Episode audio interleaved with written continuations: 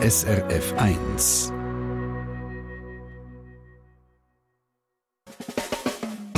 Deine Mundart auf SRF 1. Ja, willkommen zu der Mundartstunde.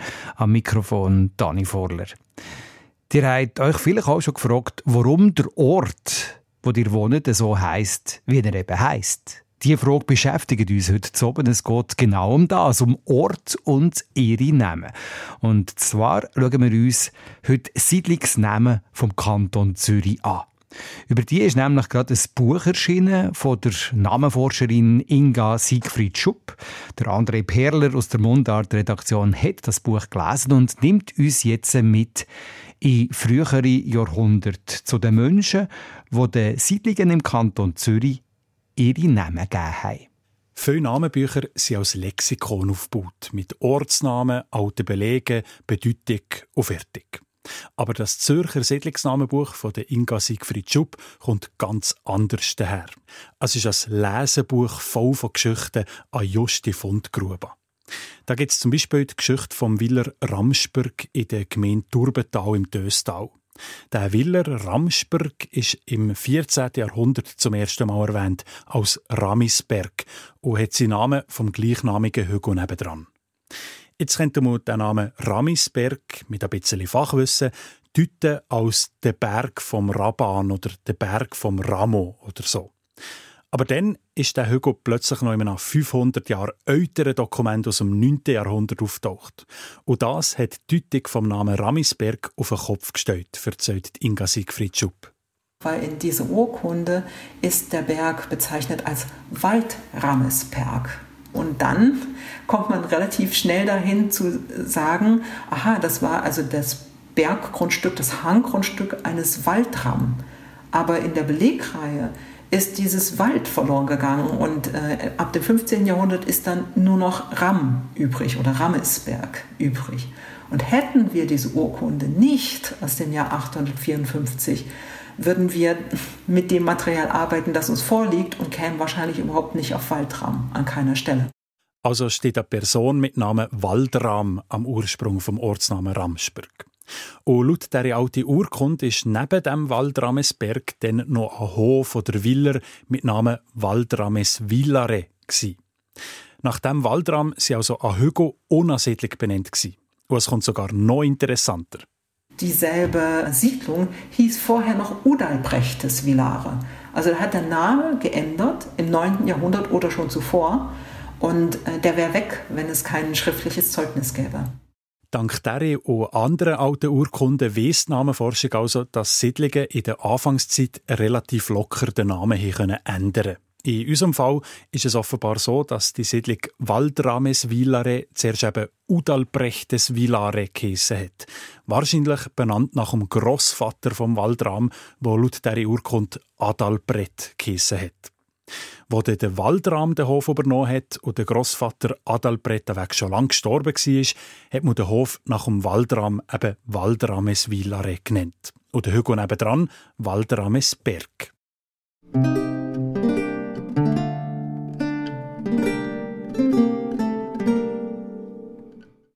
Ganz allgemein sind Siedlungen gerade in den ersten Jahrhunderten der alemannischen Besiedlung der heutigen Deutschschweiz häufig nach Personen benannt gekommen nach dem Gründer, Vorsteher oder Besitzer vom entsprechenden Ort. Das muss man sich ungefähr so vorstellen. Ab dem 5. 6. Jahrhundert nach Christus sind deutschsprachige Alemannen über den Rhein ins dann zumal noch romanischsprachige Gebiet der heutigen Schweiz eingewandert. Zum Teil haben sie bestehende Siedlungen übernommen, aber sie haben auch ganz viele eigene Siedlungen gegründet, vor allem Bauernhöfe. Und für die vielen Siedlungen auseinanderzuhalten, haben sie logischerweise Namen gebraucht. Inga Siegfried Schupp sieht, dass die Namen häufig gar nicht von den Bewohnenden selber, sondern von den Leuten zu ringsherum vergeben sind. Man kann sich das sehr gut vorstellen, wenn man ähm, sagt, man will in diese andere Siedlung, dann beschreibt man diese Siedlung mit einem Namen. Also das sind dann eben ähm, die Leute in Oerlikon, äh, die da eben gesiedelt haben. Äh, das ist, Oerlikon ist bei den Höfen der Leute des Orelo. Das ist der Name, der hinter Oerlikon steckt. Und das ist einfach eine Beschreibung des Ortes. Wen findet man da? Und mit der Zeit haben sich die Siedlungsbeschreibungen zu Siedlungsnamen verfestigt. Oerlikon hat also weiterhin Oerlikon geheissen, auch wo der ursprüngliche Gründer oder Besitzer Orilo schon lange vergessen war.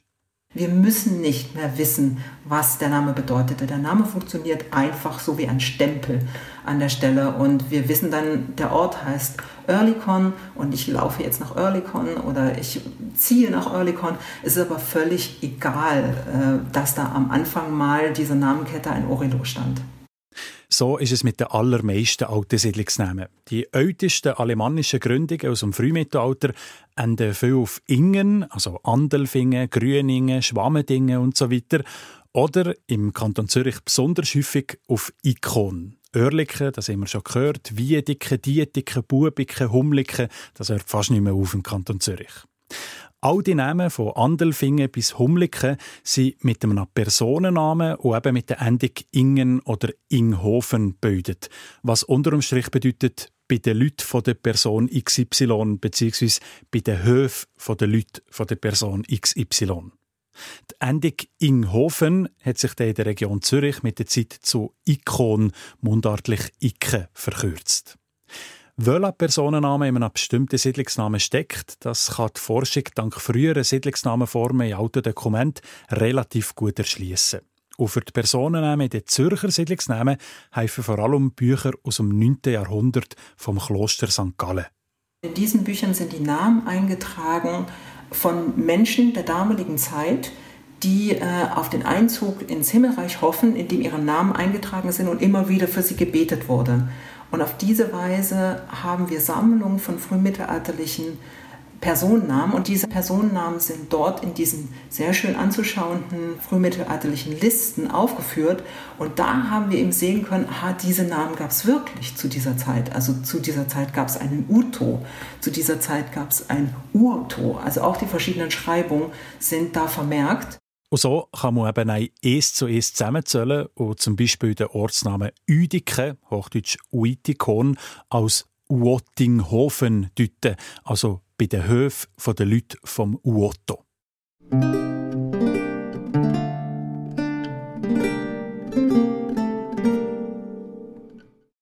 In dem neuen Buch zu den Siedlungsnamen vom Kanton Zürich kann man schön nachvollziehen, wie bei den Alemannen nach Ingen und Ikon bald neue Siedlungsnamenendungen im Oda sind. Und zwar Wil, Dorf, Hause und Hofen. Die haben wir im Kanton Zürich zum Beispiel in Hinwil, Birmisdorf, Wolfhausen oder Stadelhofen. Die Endung «vil» hat Alemannen aus dem Latinischen entlehnt. Latinisch «villare» bedeutet «Gehöft». Auf das geht auch das heutige Wort «Wieler» für eine kleine Siedlung zurück. Auch Dorf hat zu dieser Zeit vor 1000 Jahren noch etwas so viel wie Hof bedeutet, also nicht zwingend eine grössere Siedlung. Und die Endungen Hause und Hofen bedeuten nichts anderes als bei den Häusern bzw. bei den Höfen. All die neueren Endungen, Wiel, Dorf, Hause und Hofen, hat man wie Ingen und Inghofen mit Personennamen kombiniert. Allerdings im Unterschied zu Ingen und Inghofen nicht ausschließlich mit Personennamen. Birmisdorf zum Beispiel ist ursprünglich Biribaumesdorf also das Dorf oder der Hof, wo ein Birnbäum hat. Auch im Namen Stadelhofen steckt kein Personenname, sondern das althochdeutsche Wort Stadal, wo Stau oder Schür bedeutet. Aus alten Quellen weiss man, dass Stadelhofen ein sogenannter Wirtschaftshof vom Zürcher Frau Münster war. Das heisst, der Hof hat Benediktiner Nonnen vom Frau Münster mit Lebensmitteln und Zinserträgen versorgt. Und nach seinen Schüren und Stau, der Stadel, ist Stadelhofen also benannt.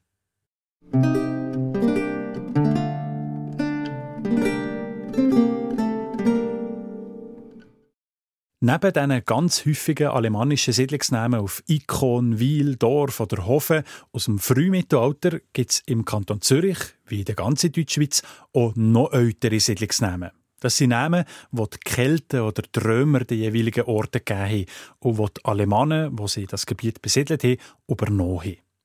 Winterthur ist ein Beispiel für so einen voralemannischen Namen. Winterthur hat einen keltischen Ursprung und hat ursprünglich ungefähr Uitudurum geheissen. Das bedeutet etwa so viel wie Ort, wo von einer Weidezun umgeben ist. Die späteren deutschsprachigen Bewohnerinnen und Bewohner haben den keltischen Namen logischerweise nicht verstanden und so ist das Wort Winter in den Ortsnamen gekommen. Und der Fluss Dur, der überhaupt nicht durch die Stadt fließt, auch noch gerade. Die Suche nach der Bedeutung von einem Siedlungsnamen ist häufig just die Detektivbüte. Inga Siegfried Schupp, der das neue Buch über die Siedlungsnamen vom Kanton Zürich herausgegeben hat, sieht, als erstes suchen sie die ältesten Belege für einen Namen, die sie irgendwie auftreiben können weil nur davon kommen wir eigentlich zur heutigen Namenform. Und wenn man etwa weiß, aus welcher Zeit der Name stammt, weiß man dann auch schon, in welchen Sprachen man suchen muss. Also wenn, wie Sie das richtig gesagt haben, die Alemannen kommen erst zu einem bestimmten Zeitpunkt. Wenn ich einen älteren Namen habe, brauche ich überhaupt gar nicht äh, nach einem alemannischsprachigen oder anderen deutschsprachigen Hintergrund zu suchen. Der, den gibt es dann nicht in der Zeit, sondern ich muss suchen, hat es einen romanischen Hintergrund, hat es einen gallo-romanischen Hintergrund oder gar einen gallischen, also einen keltischen Hintergrund. Also ich muss immer weiter zurück, wenn ich feststelle, der Name ist sehr alt oder ich kann den Namen einfach nicht erklären aus, der, aus einer Sprache, die jetzt gesprochen wird. Also und dann suche ich in der Vergangenheit und je nachdem wird mein Zoom immer größer. Also wenn ich in, in der römischen Zeitperiode bin oder gar in der keltischen Zeitperiode, muss ich auf Europa gucken und muss nach Vergleichsnamen schauen. Also kommt der Name auch woanders vor. Und das ist dann meistens so. Also, dass ich, wenn ich ein geschlossenes keltisches Sprachgebiet in großen Teilen Europas annehme, findet sich meistens eine Parallele in Spanien oder in Frankreich und damit komme ich dann weiter und immer weiter zurück und kann dann ausgehend von verschiedenen Wörterbüchern erschließen, was für ein Wort steckt hinter diesem Namen. Als anderes Beispiel für einen uralten keltischen Namen ist der Name von der Kantonshauptstadt Zürich selber. Der lautet ursprünglich etwa Turikon. Der zweite Teil vom Namen ist die keltische Ortsnamenendung Ikon, wo übrigens nichts mit dem alemannischen Ikon zu tun hat. Was im ersten Teil von Turikon steckt, hat die Namenforschung hingegen noch nicht mit Sicherheit herausgefunden. Es gäbe zwei Optionen, erklärt Inga Siegfried Schupp. Entweder steckt in dem Namen der keltische Personenname Turos oder äh, dieses Turo am Anfang ist ein keltischer Gewässername Tura oder Turos. Und damit wäre Zürich der Ort an der Tura oder dem Turos gewesen. Und dies hätte wahrscheinlich einen früheren Seitenarm der Sil bezeichnet.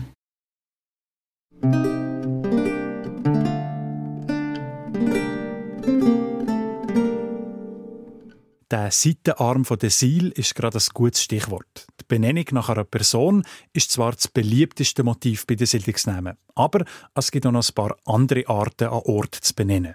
Eben zum Beispiel nach der Lage an einem Gewässer. Zum Beispiel die Stadt Uster im Zürich Oberland. Der Siedlungsname ist zum ersten Mal im Jahr 775 in einer latinischen Urkunde als Ustra erwähnt, verzeiht Namenforscherin Inga Siegfried Schupp.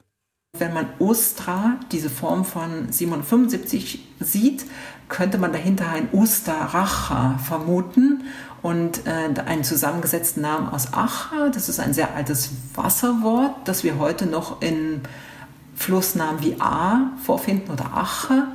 Und äh, das davorstehende Oster ist in althochdeutscher Zeit belegt als begierig oder reißend. Wenn man schaut, wo der historische Kernsiedlungsbereich von Oster liegt, das ist äh, in Oberoster, und da fließt eben interessanterweise der Aabach vorbei und vermutlich wurde der Abschnitt dieses Aabachs in dem Bereich äh, bei der Erstbesiedlung als ein ja, begierig oder stürmisch fließender Wasserlauf wahrgenommen und äh, der Name ist auf die Siedlung übertragen worden. Neben Uster gibt es im Kanton Zürich noch ganz viele weitere Ortschaften, wo der Name schon vor der Siedlung da war. Wo man an diesem Ort einen Hof oder ein Dorf gegründet hat, ist der Name vom Bach oder sonst von der Landschaft auf die Siedlung übertragen gekommen. Das zeigt sich zum Beispiel schön im waldigen Zürich Oberland an den vielen Namen, die sich auf Wälder oder auf die Rodung von Wäldern beziehen. Der Siedlungsname Wald ist selbsterklärend. Tann ist der Ort bei einem Nadowald, Buchholz der Ort bei einem Buchenwald, Birch der Ort, wo es Birken hat. Die Namen Rütti, Rüttele, Grüt, Schwendi, Brech, Brand oder Senkele beziehen sich alle auf verschiedene Formen von Rodung und Urbarmachung und sind später auf Siedlungen übergegangen. Auch Tiere kommen in Siedlungsnamen vor.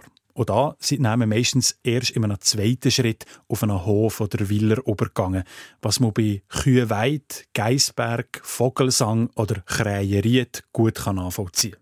Ein spezieller Name ist Gierenbad. Der kommt im Kanton Zürich gerade doppelt vor. Einer in der Gemeinde Turbental und einer in der Gemeinde Hinwil. Beide Orte waren im Spätmittelalter und in der frühen Neuzeit Heilbäder. Gierenbad bedeutet Geierbad. So viel ist klar. Aber wieso, dass die beiden Orte bzw. Bäder den Namen bekommen haben, ist der Inga Siegfried Schupp und ihr Forschungsteam lange nicht klar gewesen. Also wir hatten Thesen darüber, dass man dort vielleicht noch die Badgeier sehen konnte. Beide Bäder liegen in erhöhter Lage und die Badgeier waren äh, bis zum 19. Jahrhundert, also bis sie eben so gut wie ausgerottet worden sind, ähm, dort sichtbar in den Höhenlagen, in den voralpinen Höhenlagen.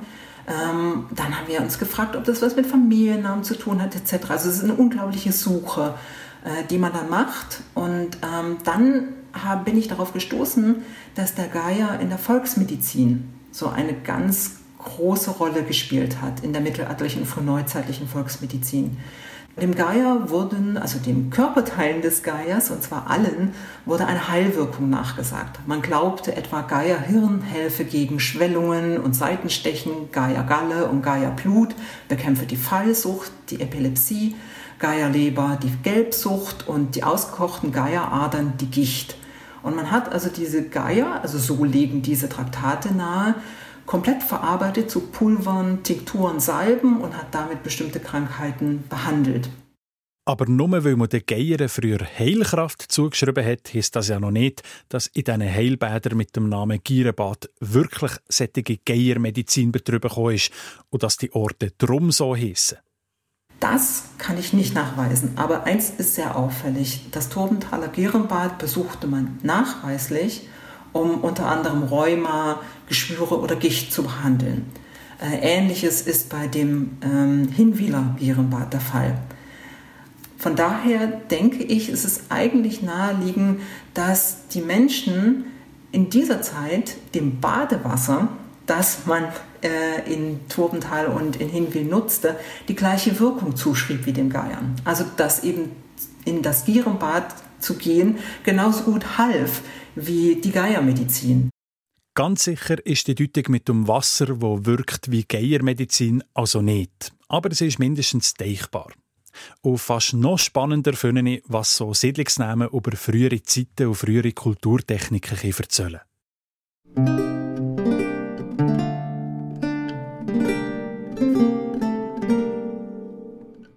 Man merkt hinter Tönen von diesen Namendeutungen steckt eine wahnsinnig aufwendige Forschungsbüte. Zum Glück hat Inga Siegfried Schupp die Riesenbüte nicht alleinig und auch nicht von Grund auf neu machen. Schon vor 170 Jahren hat der erste Zürcher Staatsarchivar alte Formen von hunderten Ortsnamen aus mittelalterlichen Quellen zusammengetragen. Mitte 20. Jahrhundert haben zwei Forscher jede Zürcher Gemeinde abgeklappert und die Leute zu Orts- und Flurnamen befragt. Das hat eine riesige Datenbank ergeben, wo aber lange nichts mehr damit passiert ist. Erst in den letzten Jahren hat sich ein kleines Team um Inga Siegfried Schupp an der Uni Zürich und am Schweizerdeutschen Wörterbuch Idiotikon um mich intensiv mit den Zürcher Siedlungsnamen befasst. Fast 3700 Siedlungsnamen haben sie bearbeitet. Das Zürcher Siedlungsnamenlexikon ist auf der Webseite ortsnamen.ch für alle frei zugänglich. Aber so ein Online-Lexikon kann man sich halt nicht ins Büchergestell stellen. Und darum hat Inga Siegfried Schupp noch ein Buch zu den Zürcher Siedlungsnamen geschrieben. Mehr als die Hälfte der erforschten Namen, fast 2000, sind in diesem dicken Buch erklärt. Und eben angenehmerweise nicht als Lexikon-Einträge, sondern in einem Fließtext, nach Bezirken und nach Benennungsmotiv geordnet.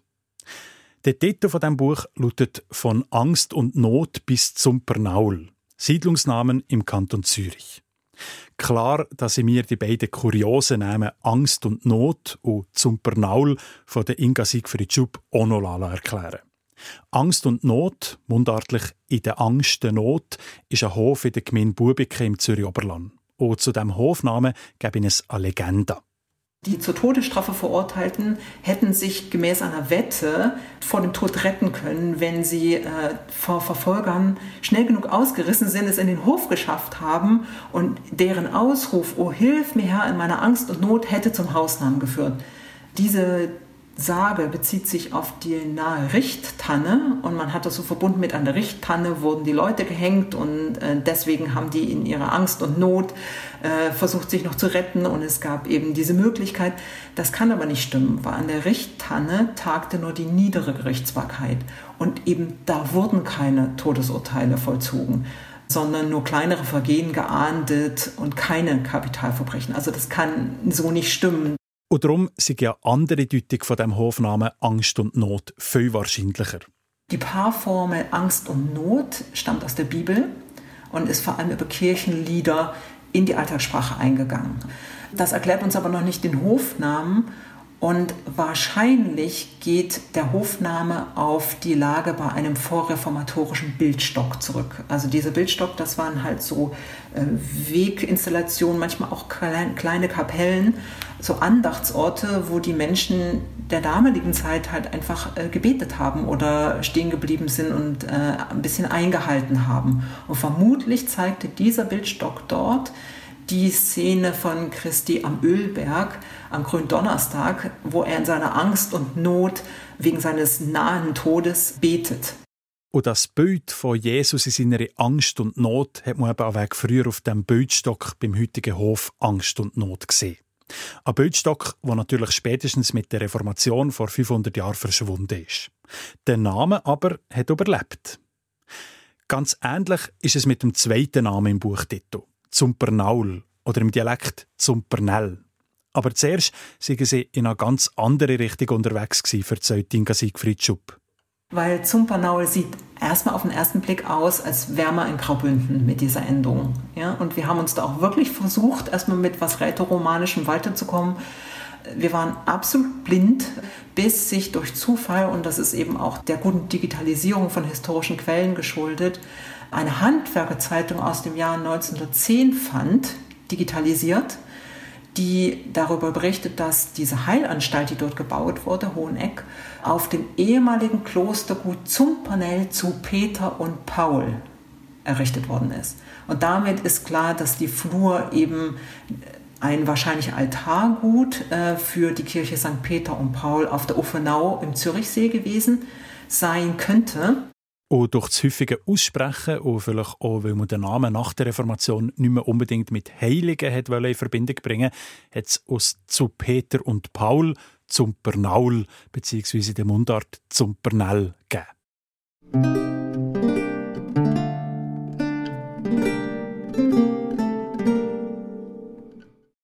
Von den 3700 Siedlungsnamen, die Inga Siegfried Schupp und ihr Team bearbeitet haben, haben sie den grössten Teil mindestens mit einer gewissen Wahrscheinlichkeit können deuten Nur bei ganz wenigen sind sie komplett angestanden.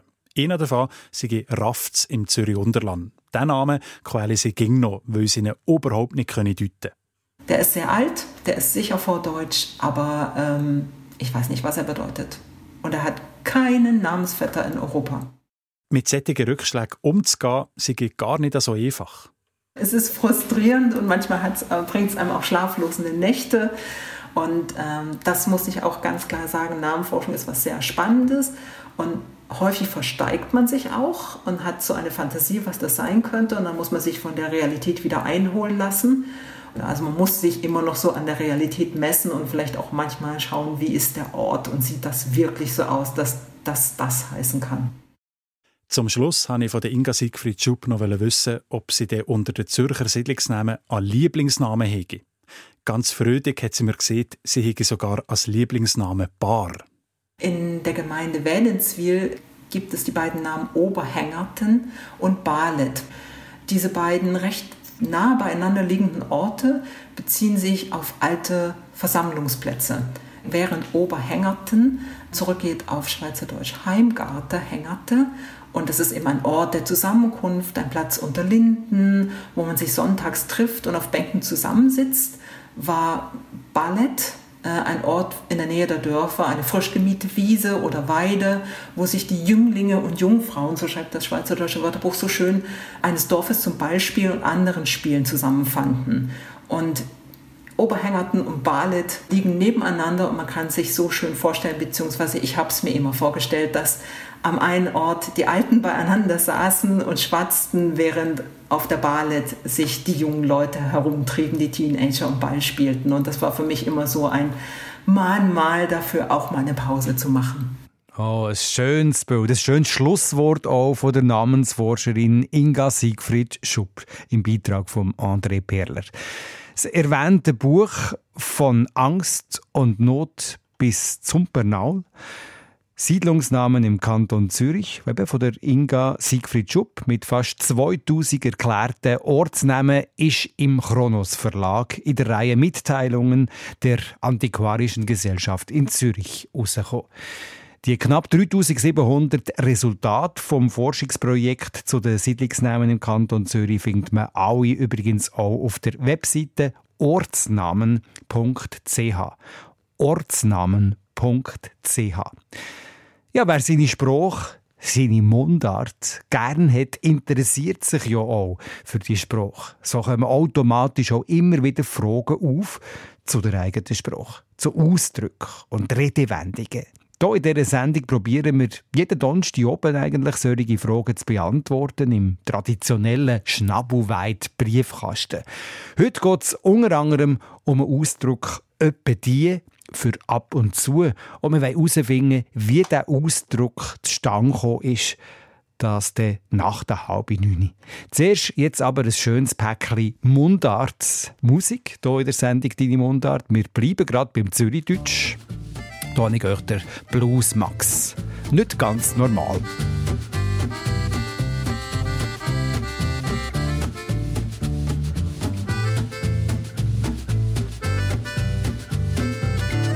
Manchmal kann ich die Nacht nicht schlafen.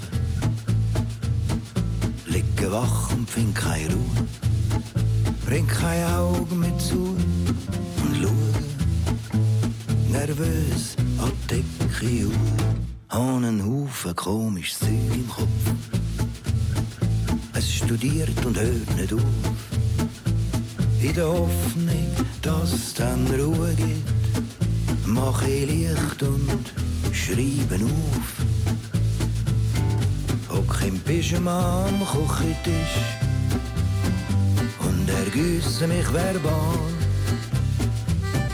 bis die ganze War endlich draussen ist. Du, ich glaub, ich bin ganz normal.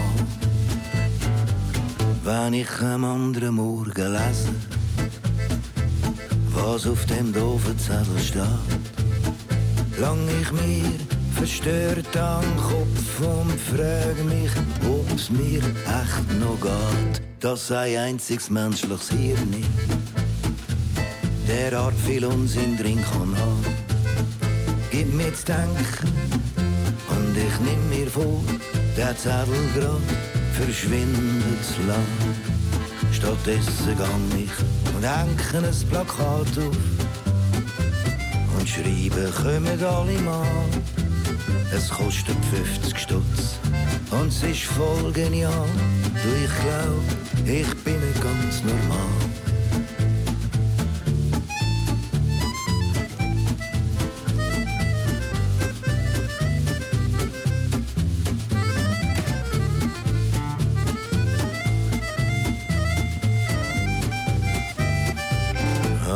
jetzt hast du das Plakat gesehen und zu der Frau gesagt, schau mal, wenn der so groß auf dem Plakat drauf ist, dann ist das gewiss phänomenal.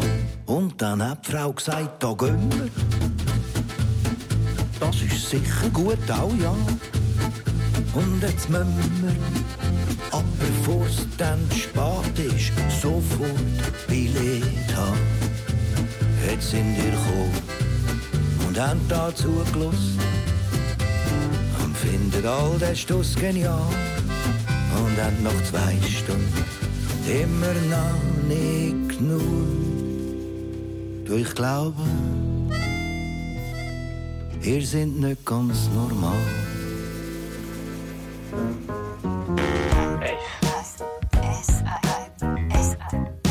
SRF 1 So schnell Appetit vergaut. So schnell vergönnt auch mir. Und wenn man sich drauf lässt, ist man dann irgendwann am Ziel. Wo soll's hergehen? Auf einer letzten Fahrt. Was ist das, wo bleibt und wie schnell ist es nur noch der Erinnerung? anders gezegd.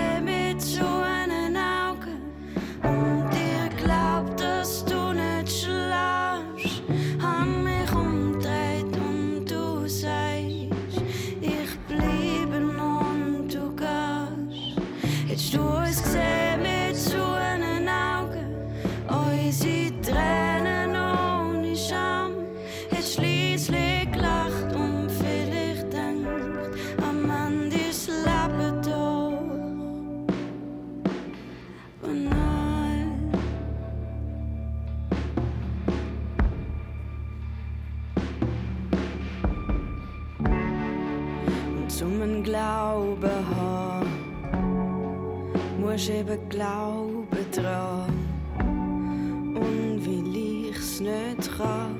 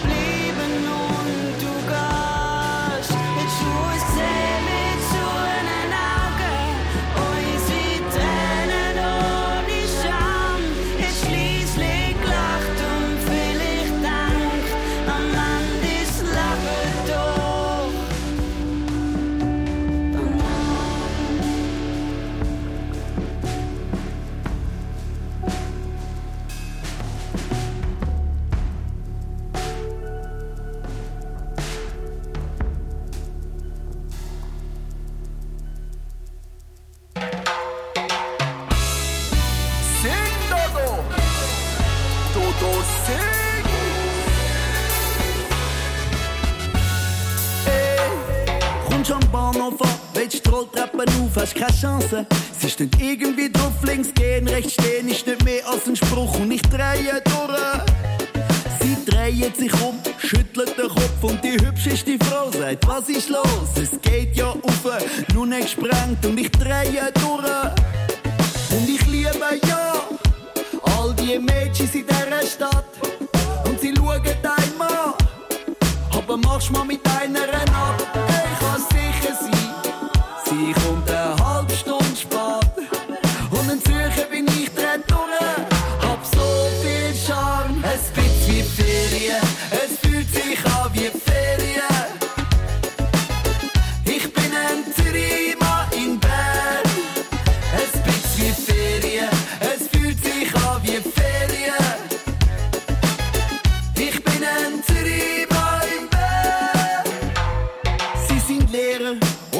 Arbeitet beim Bund und irgendwie macht jeder Bitz Kunst, du hörst es reden ganz langsam und gemütlich und ich drehe durch, hilbe hin ich.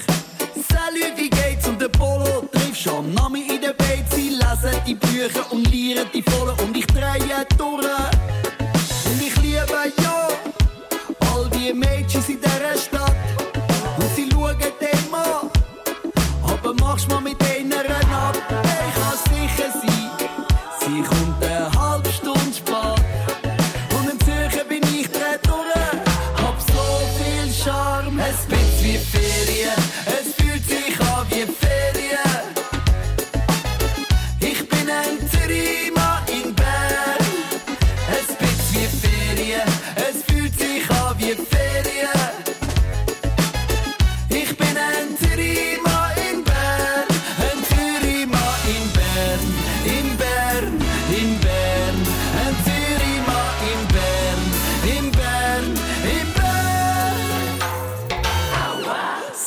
Die Mädchen gern, erzähl ich ihnen von meinem Mädchenplan. Sagen all die Gielen, wenn ich bluffe, wie sind Zürich Partys feiern.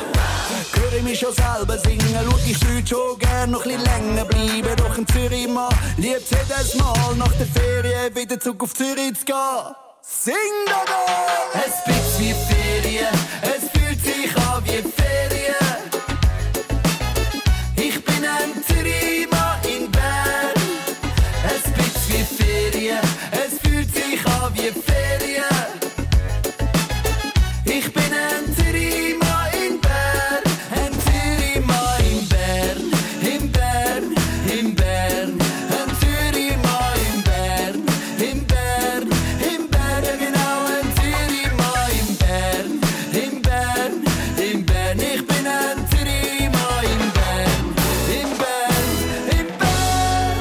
Dreimal Musik auf Zürich-Deutsch. Wir haben hier gerade den Dodo gehört, Zürich mal in Bern, vorher Steiner und Madeleine.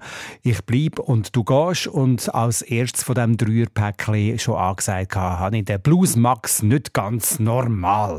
Hier bei SRF 1 in der Sendung «Deine Mundart», wo wir jetzt, äh, uns jetzt äh, mit dem Schnabelweit Briefkasten auseinandersetzen, dort, wo eure Mundart Fragen gesammelt werden. Als erstes fokussieren wir den Ausdruck «öppe die». «Öppe die» im Sinn von ab und zu, also von Zeit zu Zeit.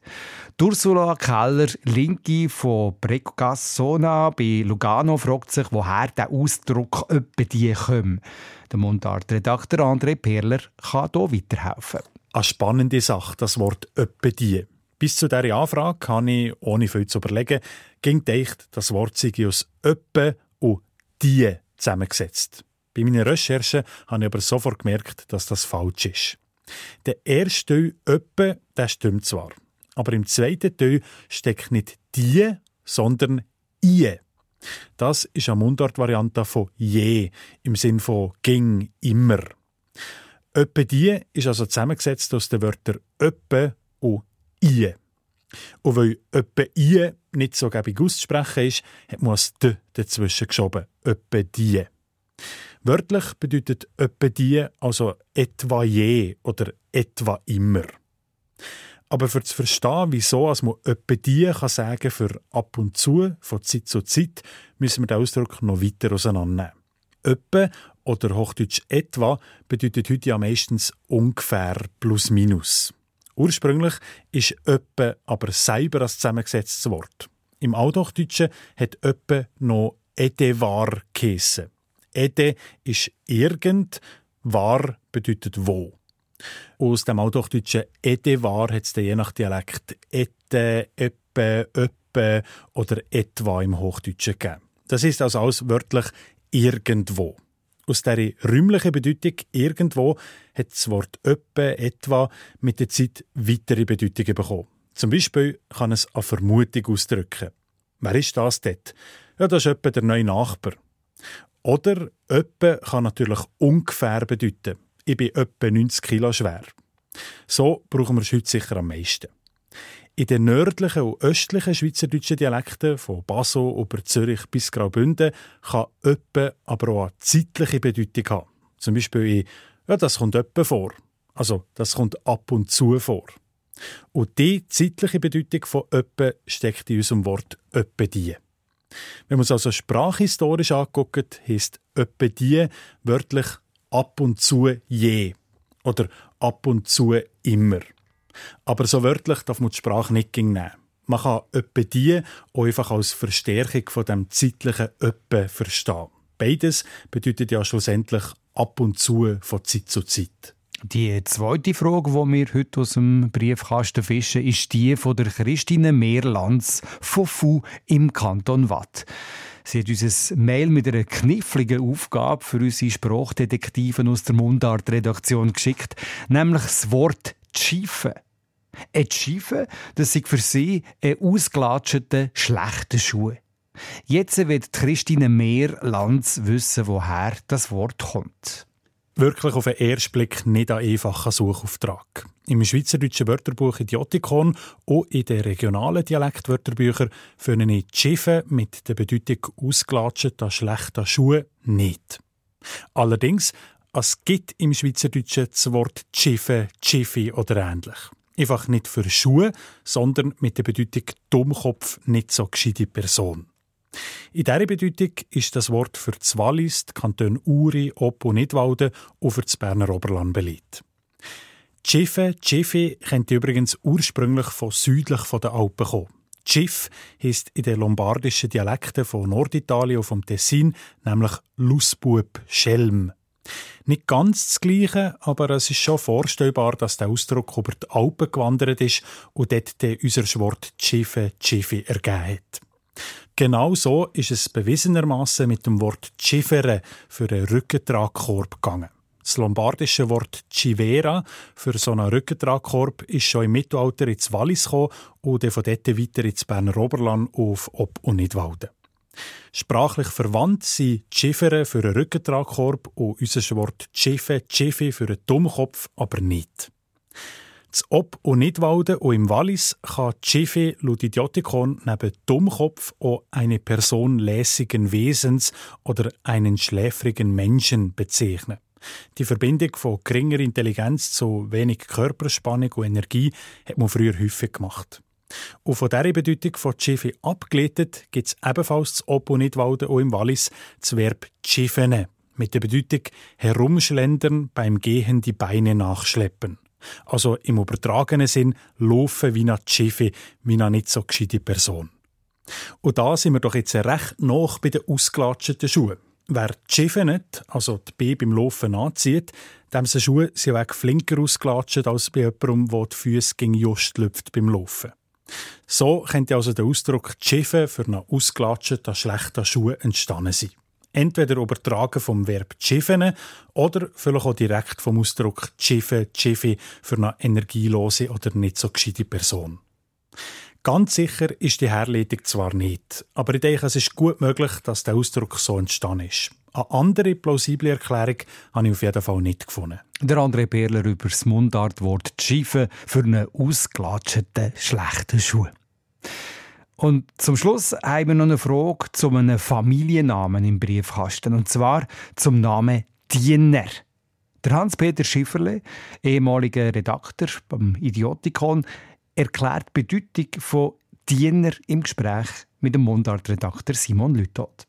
Der Beat Diener von Art im Kanton Schweiz will gerne wissen, wo der Familienname Diener herkommt und was er bedeutet. Er schreibt uns unter anderem, dass ein Sebastian Diener im Jahr 1588 das Landrecht von Küsnacht am Rigi bekommen hat, aber das Genossenrecht nicht.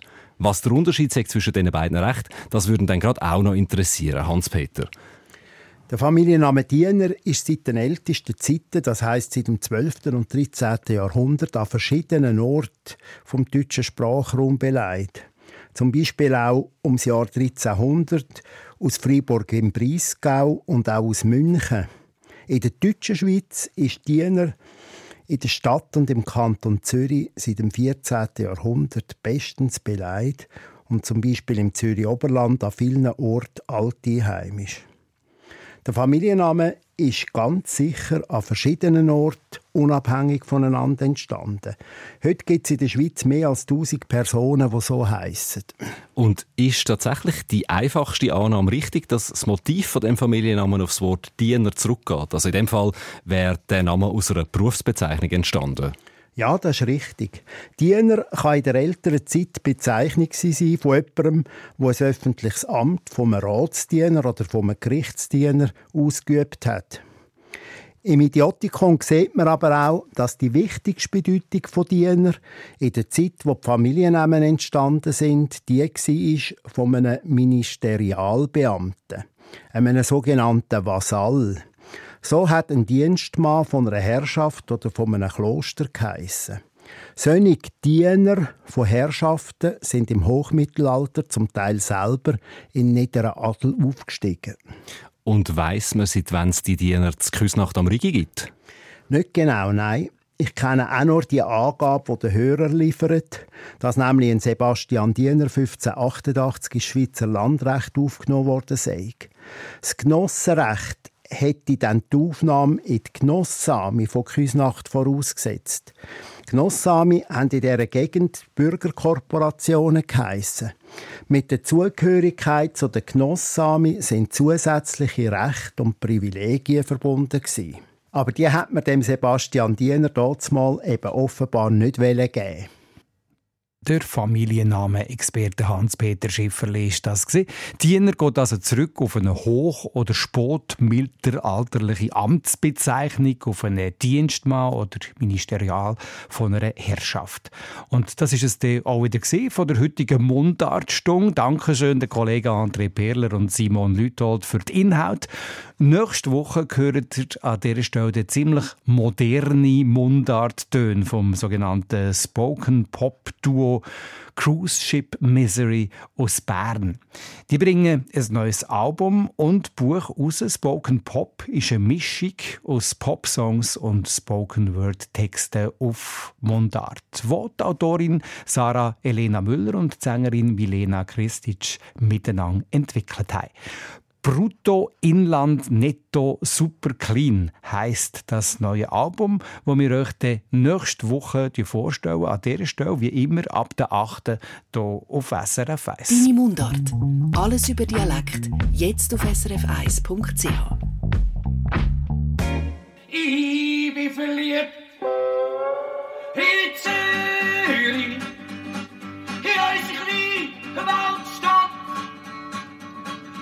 Doch mal mit, ich zeig dir, wie schön sie Schadenli macht, yeah.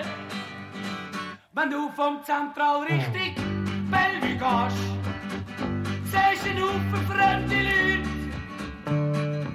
Wenn du ein paar Sprachen auch nicht verstehst, freundlich sein kostet Zürich nichts.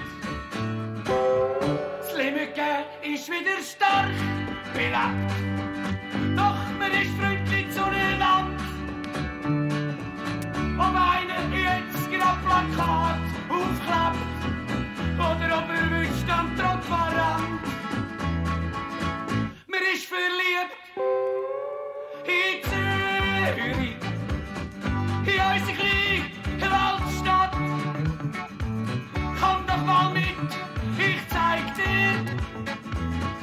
wie schön sich Adelie macht, yeah. Und gehst durchs Niederdörfli ganz allein. Der Neuwert auf zum ersten Platz. Denkst du, heute Abend gang ich nicht grad heim. Vielleicht triff ich da noch einen Spatz. Da hat's Beizli um so weit, kannst sehen. Und etwa auch ein Würstchenstand. Ein es fehlt an nichts mehr.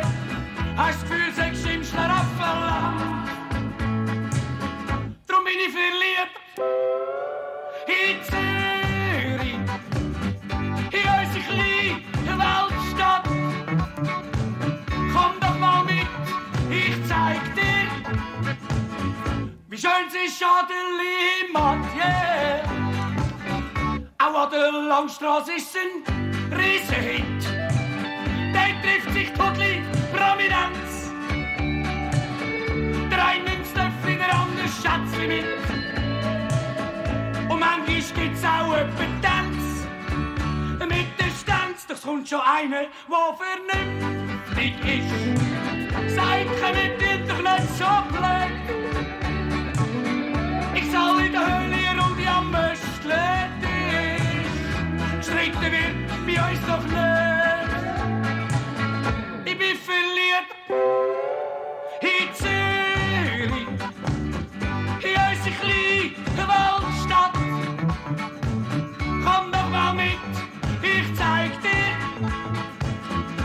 Wie schön sie Schadeli macht. Yeah.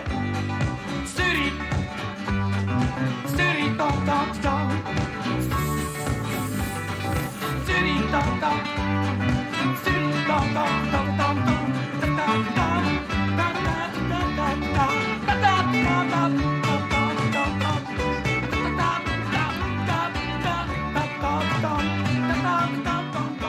Der Nöcki verliebt in Zürich haben wir gehört hier bei Deine Mundart auf SRF 1, wo wir natürlich auch eine ganze Stunde lang Mundart-Musik spielen.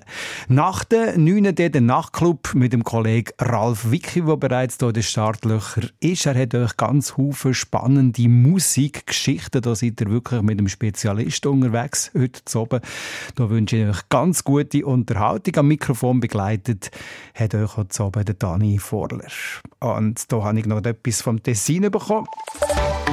Verkehrsinfo SRF von 20.54 Uhr im Tessin auf der A2 Richtung Gotthard zwischen Rivera und Bellinzona Süd ist der Monte Generi Tunnel wegen eines Unfalls gesperrt.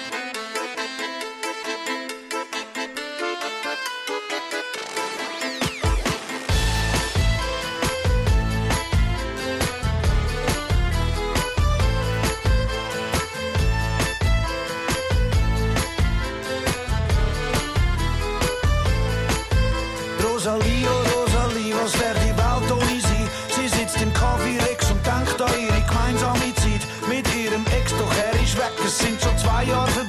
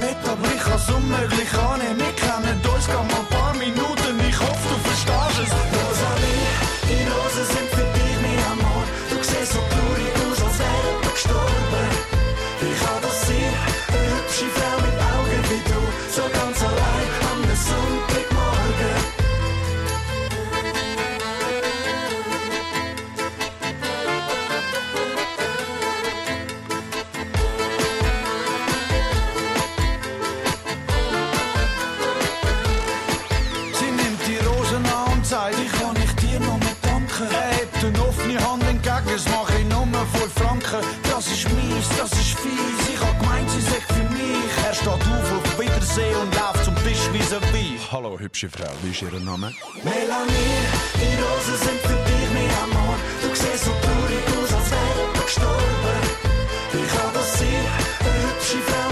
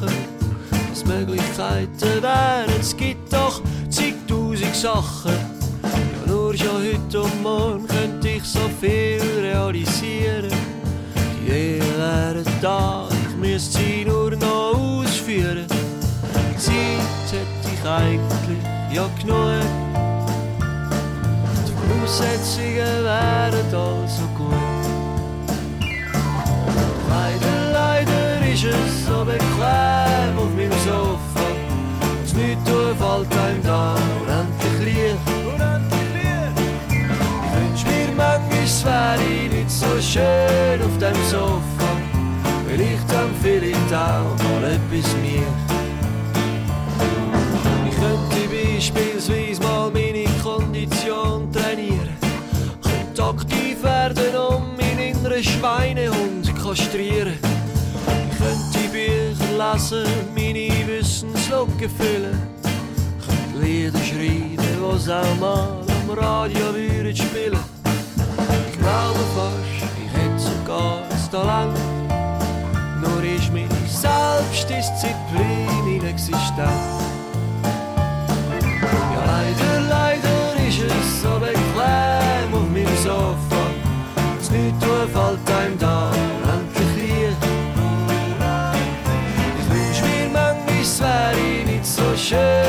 Dem Sofa. Vielleicht dann vielleicht auch mal etwas mich.